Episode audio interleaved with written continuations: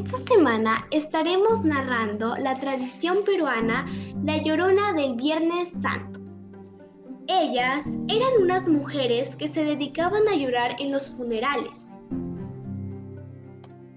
El uso de las lloronas no eran consideradas parte de la religión como contrario a las leyes. Si no cumplías con lo expuesto, habría una pena de mes de servicio en el hospital, casa de misericordia o panadería. Había una llorona que contrataba a las comadres que la acompañarían. Ellas eran muy reconocidas pues amaban, armaban cualquier tipo de drama para que les pagaran mucho más dinero.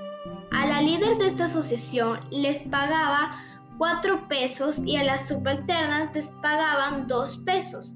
Y cuando los dolientes les pagaban un más, ellas estaban obligadas a hacer mucho más drama. Ejemplo, convulsiones epilépticas, pataletas, etc. Además, eran tan fingidas que eh, exaltaban las cualidades del muerto cuando eran mentiras.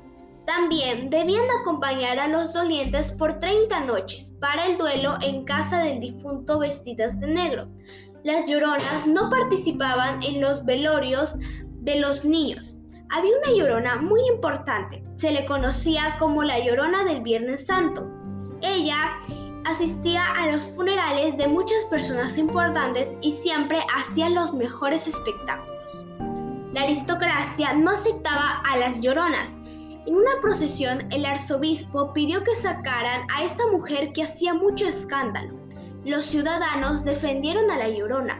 El arzobispo aceptó que se quedara, pero el próximo año mandó a que se prohibiera.